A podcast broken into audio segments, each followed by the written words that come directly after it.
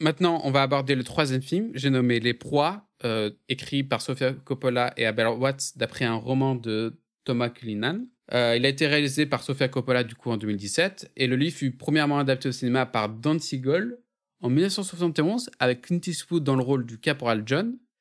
Et d'après la bande-annonce, ça, ça a l'air d'être un film totalement différent. Je l'ai pas vu, mais bref. Euh, au niveau du casting, on a Nicole Kidman, Colin Farrell, Kristen Dunst et Elle Fanning. Le film a remporté le prix de la mise en scène à Cannes en 2017, mais le film a eu un accueil public euh, et critique plutôt moyen. Pour le pitch, on est en pleine guerre de sécession dans le sud profond. Les pensionnaires d'un internat de jeunes filles recueillent un soldat blessé du camp adverse. Et alors qu'elles offrent refuge, l'atmosphère se charge de tensions sexuelles et de dangereuses rivalités éclatent. Alors, euh, du coup, bah, pour les proies, c'est intéressant parce que du coup, à contraire de Little Woman, on était euh, comment dire? Le film était sur, sur fond de guerre de sécession, où on était du côté du nord euh, des Yankees. Là, on on n'est pas du côté de l'Union, mais des confédérés. Oui, d'ailleurs, quand même, euh, Little Woman, on l'a précisé, c'est dans le contexte de la guerre de sécession, sauf que c'est pas tant que ça mis en avant dans l'histoire, quand même, mis à part peut-être parce que le père. Oui, voilà. Il, il est blessé ou il y a un effort de guerre, mais globalement, oui, on n'en a pas parlé parce que c'était pas vraiment très présent dans le film et que euh, la vie des filles était vraiment euh, très très très très loin du front et que c'était vraiment euh, très très très secondaire tous les impacts que cela avait dans leur vie quoi. Donc c'est pour ça qu'on n'en a pas parlé.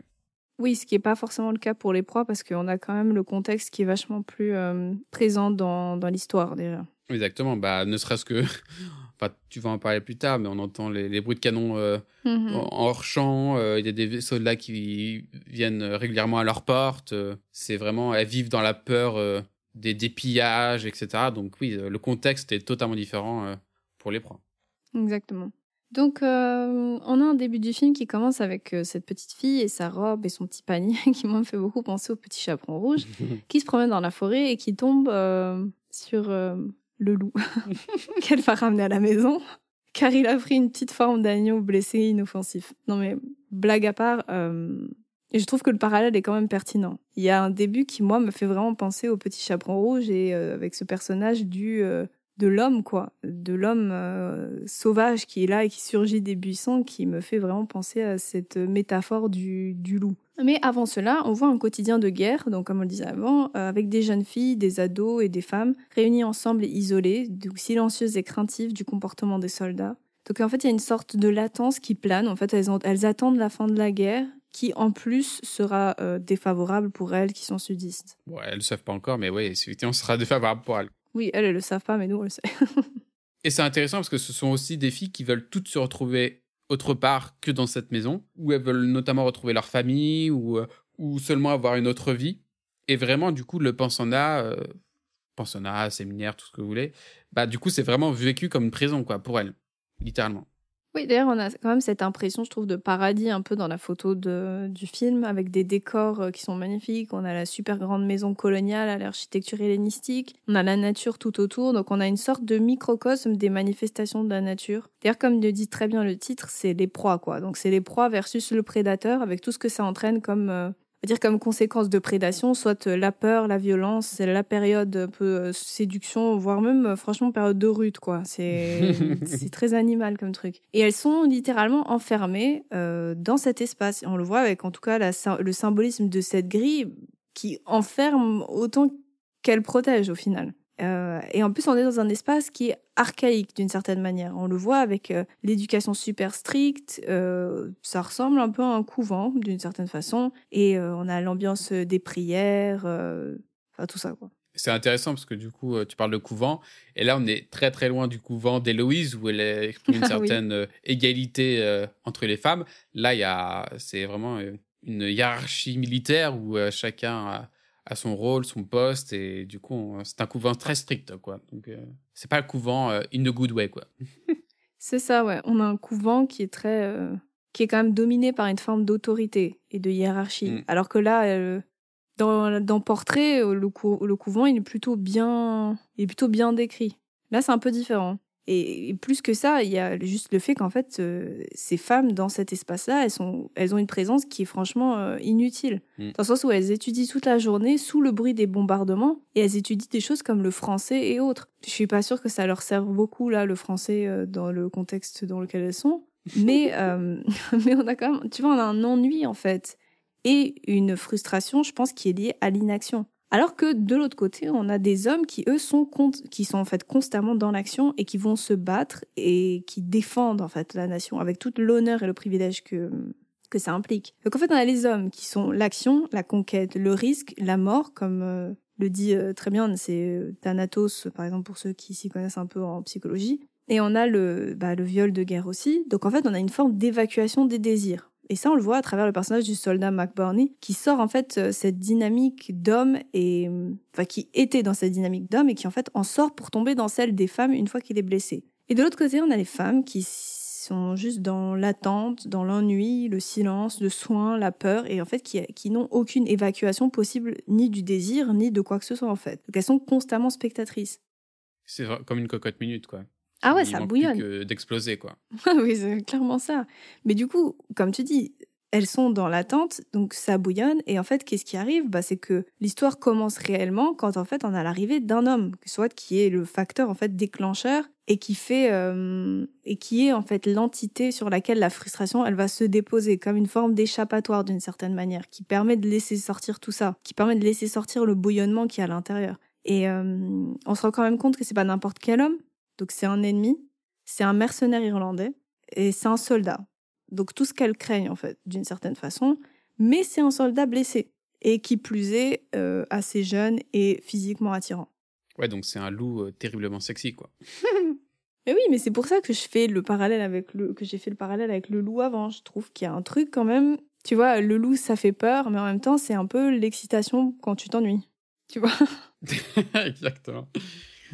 Et on sent bah, vraiment du coup bah, que son arrivée, il perturbe un ordre des choses, un équilibre, mais aussi et surtout bah, ses femmes. Et notamment bah, pour Alicia, qui est interprétée par Elle Fanning, la venue de John, il a éveillé en elle de nouveaux désirs, notamment sexuels, mais aussi tout simplement d'être regardée et désirée par un homme.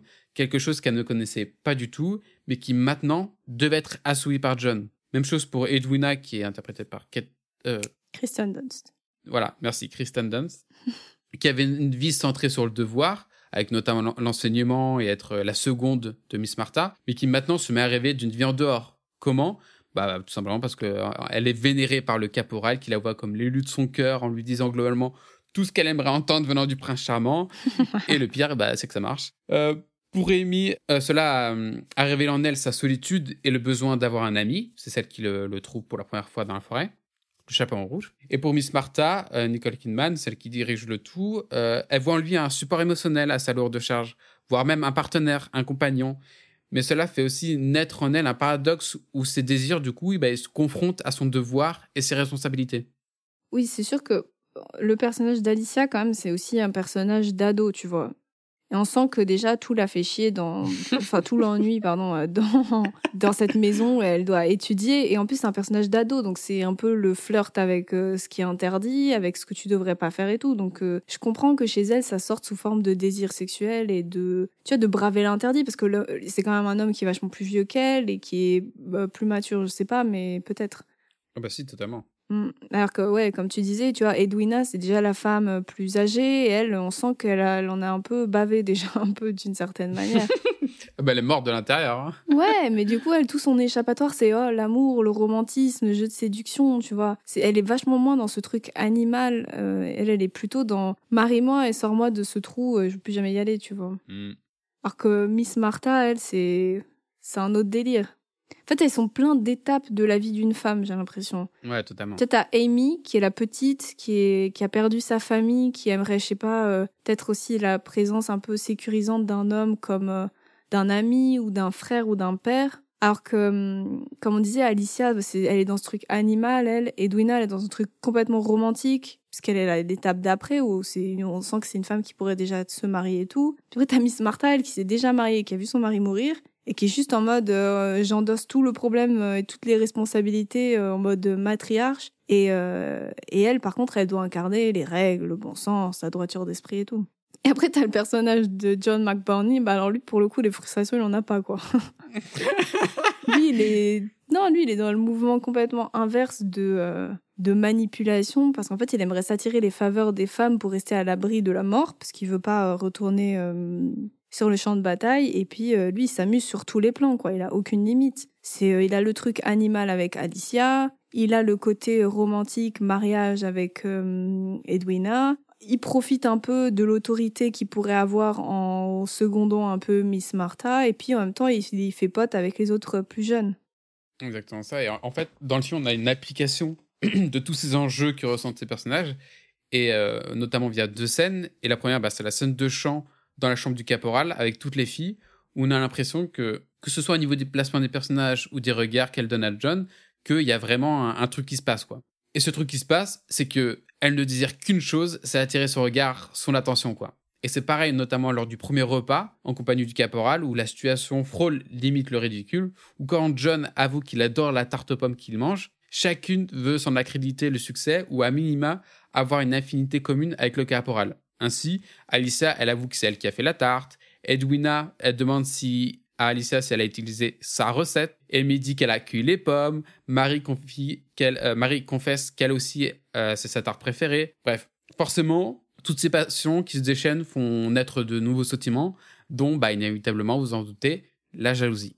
Ouais, mais tu vois, ça c'est un truc que je trouve assez drôle et ça revient avec le parallèle du loup. C'est qu'on a quand même tout le long, on sent cette tentation d'accepter et de laisser en fait entrer l'objet du désir. Mais peu importe sous quelle forme.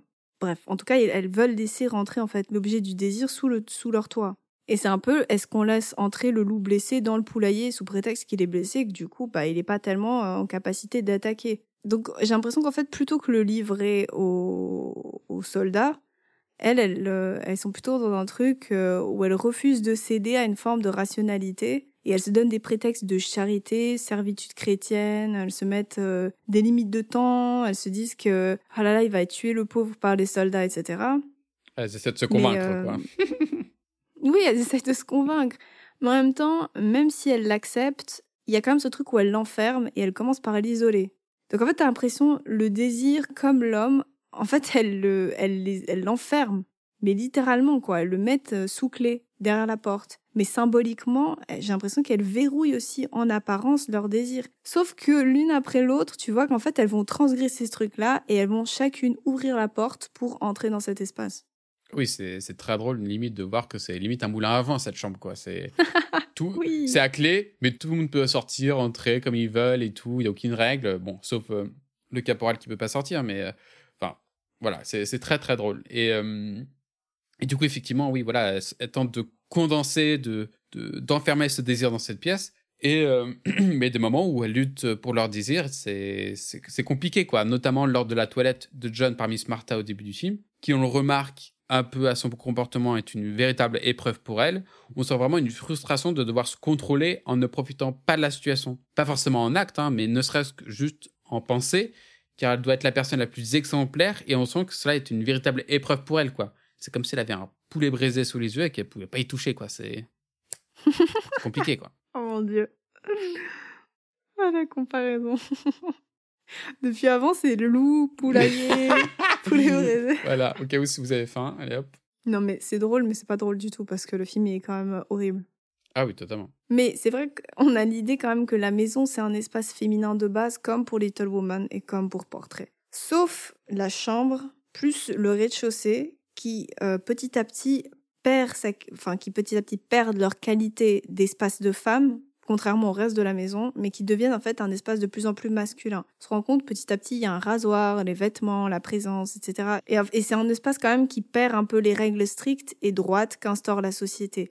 Déjà, on se rend compte que, comme tu disais avant, c'est un moulin, tu vois. Donc c'est euh, je rentre, je sors, je rentre, je sors. Et euh, c'est un truc, de passer d'un espace féminin, où la femme passe en fait d'un espace féminin à l'espace masculin. Mais lui ne peut pas encore rentrer dans l'espace vraiment féminin des autres pièces. Donc là, pour l'instant, c'est juste les femmes qui font des allées-venues. Mais on se rend compte quand même que petit à petit, euh, c'est un espace qui se salit.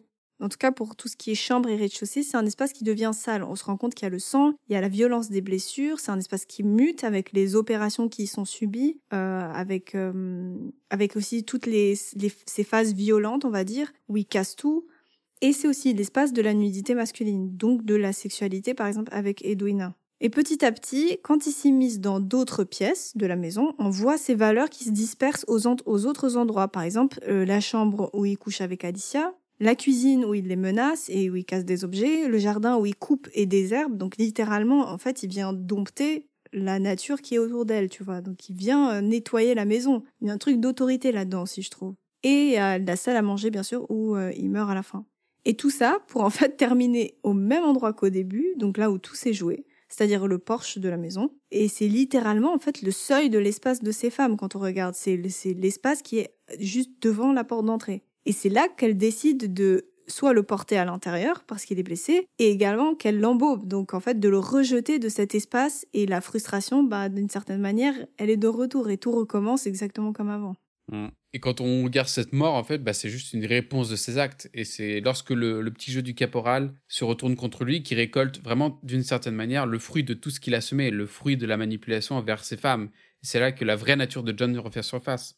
Et dès lors, euh, bah, du coup, toutes le voient vraiment euh, comme un ennemi dont il faut se débarrasser. Et seule Edwina, toujours ensorcelée par ses paroles, passe outre et voit en John une émancipation du pensionnat, une émancipation par l'amour, et notamment via l'acte sexuel. Donc vraiment pour Edwina, elle traduit cette frustration par des actions en ce sens, pour reprendre le contrôle de sa vie, du moins en apparence. Là où pour les autres, cette frustration, elle se traduit par le besoin de couper ce membre gangréné en réfrénant ou en effaçant leur désir ou leur projection vers John car trop dangereuse. Et ce qui est vrai dans les faits, parce que John, pour le coup, il est vraiment dangereux. Mais à noter que Edwina, elle décide de coucher avec John directement après que ce dernier se soit plaint qu'à cause de sa jambe euh, coupée, il était devenu un sous-homme.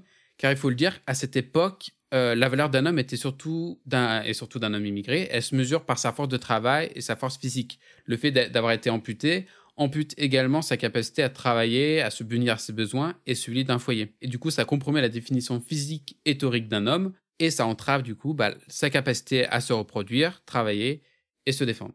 Ouais, c'est ce que je disais au début quand je, quand je parlais justement du fait que on se rend compte que l'homme, c'est qu'il est dans le mouvement, alors que les femmes, elles sont dans l'enfermement. Hmm. Lui, quand il coupe, enfin, quand sa jambe est coupée, lui, littéralement, il passe d'un truc de mouvement à, enfin, on le voit au début, il peut plus marcher, enfin, il doit rééduquer, euh, ça marche, on va dire, d'une certaine manière, même si ce sera jamais pareil. Et au début, il est supporté par les femmes et tout ça pour se déplacer d'un endroit à l'autre. Et c'est vraiment cette idée qu'il est coupé en fait du mouvement, donc euh, il est plus vraiment dans, on va dire, la dynamique masculine et il tombe en fait dans la dans la dynamique féminine. J'ai l'impression que c'est pour ça en fait qu'il essaye de compenser avec ce truc de violence, parce que c'est ça en fait qui le fait. Tu vois, c'est la force mais la force dangereuse parce qu'il a plus cette force peut-être, euh, on va dire euh, constructive, tu vois, de pouvoir euh, nettoyer ou alors par exemple faire le jardin comme il faisait avant, etc. Tu vois, donc il compense par cette force qui est genre juste, je peux plus créer quoi que ce soit avec ma force, donc je détruis et tombe dans le truc complètement, on va dire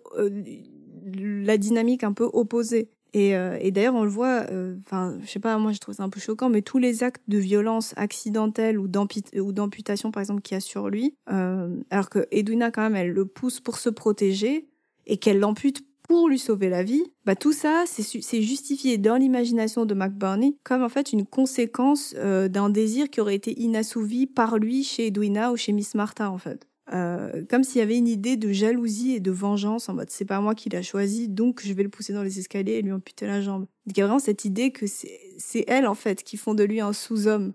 Alors que au final euh, pas vraiment. D'une certaine manière c'est son comportement à lui qui fait qu'il euh, se retrouve dans cette situation là. Et puis ça implique un peu aussi qu'il y aurait aucune autre raison de rébellion contre un homme dangereux euh, pour les femmes que simplement en fait la jalousie ou le désir inassouvi.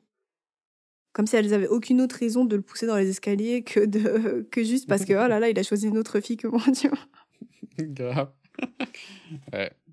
En tout cas lors de la mort de du caporal, on voit vraiment, du coup, c'est une scène de repas, une sororité se mettre en place avec une organisation quasi militaire avec Miss Martha euh, en commandante. Et durant le repas, il y a une union qui se manifeste où elles se tiennent les mains, notamment pour la prière. Et du coup, ça renvoie vraiment à une image d'une chaîne ou d'un filet qui capture sa proie, quoi, en fin de compte. Sachant que à partir du moment où il commence à manger, son sort est déjà scellé, quoi. Donc c'est comme si euh, il y avait juste à attendre. Le piège était là, il faut juste attendre que le résultat arrive, quoi. Et mais en même temps, moi, je peux pas m'empêcher de penser à autre chose, à savoir que après avoir Ken, pardon, John, il redevient calme, docile, poli, comme si euh, toute la frustration, la haine avait disparu grâce à l'acte sexuel, comme si euh, bah, une faim fut rassasiée pour arriver au final à une satiété, quoi. Et on peut voir du coup que en la mort de John, en plus de, que ce soit une nécessité de le tuer pour se protéger, car c'est un mec vraiment très dangereux, on peut le voir aussi comme une punition des autres femmes qui punissent John pour avoir choisi notamment Edwina, mais aussi Edwina pour avoir, entre parenthèses, goûté aux fruits défendus. Et du coup, cette mort apparaît donc comme un châtiment contre leur péché, d'autant plus que bah, le, le, film se passe dans le sud, à, savoir un territoire avec des valeurs conservatrices, et du coup, euh, d'autant plus qu'ils ont eu un rapport sexuel hors mariage, donc bah, c'est le comble du péché, donc on peut voir en un sens une sanction en ce meurtre pour les deux amants, on va dire ça. Mais d'ailleurs, ça me fait penser à quelque chose. Quand tu dis qu'elles ont une organisation quasi militaire avec Miss Martin en commandante, bah en fait, là c'est le moment où, enfin, tu te rends compte que, tu vois, avant on avait ces femmes qui étaient en latence, qui attendaient. Elles étaient dans un espace d'attente, de soins et de peur, etc. et tout. Et en fait, là, on a le truc qui se renverse. Mm. Dans le sens où, en fait, lui, il est devenu un, entre guillemets un homme moins valeureux parce que il a perdu sa jambe, etc. et tout. Et en fait, elles ont pris la dynamique inverse, où en fait elles ont chopé ce truc du, euh, du soldat. En fait, c'est elles qui hmm. deviennent la troupe de, de soldats. Oui, elles passent à l'accent, quoi. Mm-hmm. Elles sont plus spectatrices ou euh, elles, ne, subissent plus la situation, elles décident de prendre le contrôle de leur destin, quoi, de, de leur espace, typiquement. Mais pour ça, il, avait, il a fallu qu'il y ait un homme qui rentre dans leur espace. Hmm. Et qui soit un homme euh, qui plus est violent et qui réveille limite ce truc en fait chez elles quoi. La, pulsion de, défense qu'elles doivent qu'elles doivent tout avoir en elles. Mais euh, mais d'ailleurs ce que je trouve assez beau c'est enfin c'est beau sans être beau mais dans le sens où la, frustration je trouve qu'elle implique une mort vraiment lente en fait. Et c'est super violent mais tout est intériorisé autant dans le fond et dans la forme que dans les sentiments de désir et de mort. En fait c'est une mort super sournoise qu'il a euh, alors que tu vois, dans la, on, retrouve cette colère et cette rage qu'on retrouve souvent dans la thématique du female rage. Et c'est cette idée de mort violente, brutale et directe. Sauf qu'en fait, ici, c'est ni gore, ni extravagant. En fait, c'est juste une image. Je dirais que c'est une mort à l'image de l'empoisonnement symbolique et de la frustration qui tue, en fait, petit à petit les femmes qui doivent se taire et intérioriser leur mal. Lui, c'est pareil, quoi. C'est vraiment l'idée du poison, du truc qui rentre en toi et qui t'empoisonne et qui ressort sous pratiquement aucune forme, il a aucune manifestation euh, vraiment symptomatique violente. Euh, on le voit juste euh, se courber de douleur et tout, mais même la douleur, elle est intériorisée. Enfin, c'est juste lui qui tombe au sol et qui est, qui est mort. Ouais.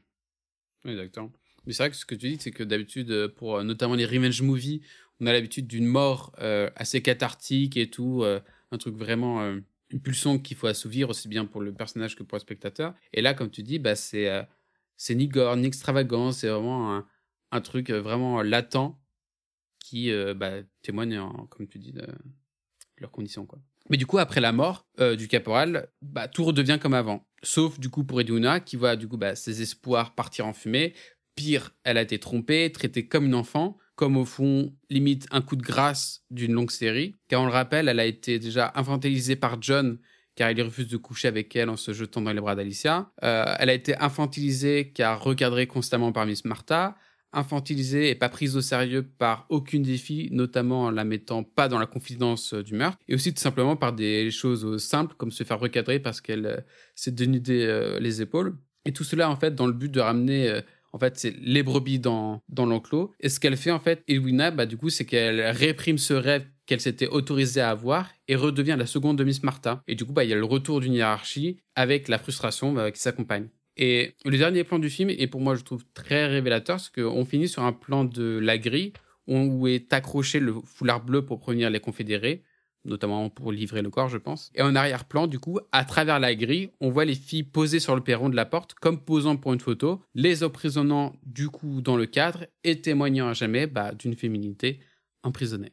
Mais d'ailleurs, il y a quand même un truc euh, qui me marque, c'est que tu vois même le personnage d'Edwina, à la fin, elle a vraiment juste le regard dans le vide et on mm. sent que, tu vois, elle s'échappe presque à l'intérieur d'elle-même, dans son imagination, sans s'autoriser à, je sais même pas, tu vois, il n'y a pas de deuil, il n'y a rien. C'est juste euh, elle qui fixe le vide, elle se fait recadrer encore une fois par Miss Martha qui lui dit euh, Regarde comment les filles, elles font, euh, elles sont en train de coudre le drap, etc. Et tu la vois qui juste revient, mm. qui regarde. Ouais.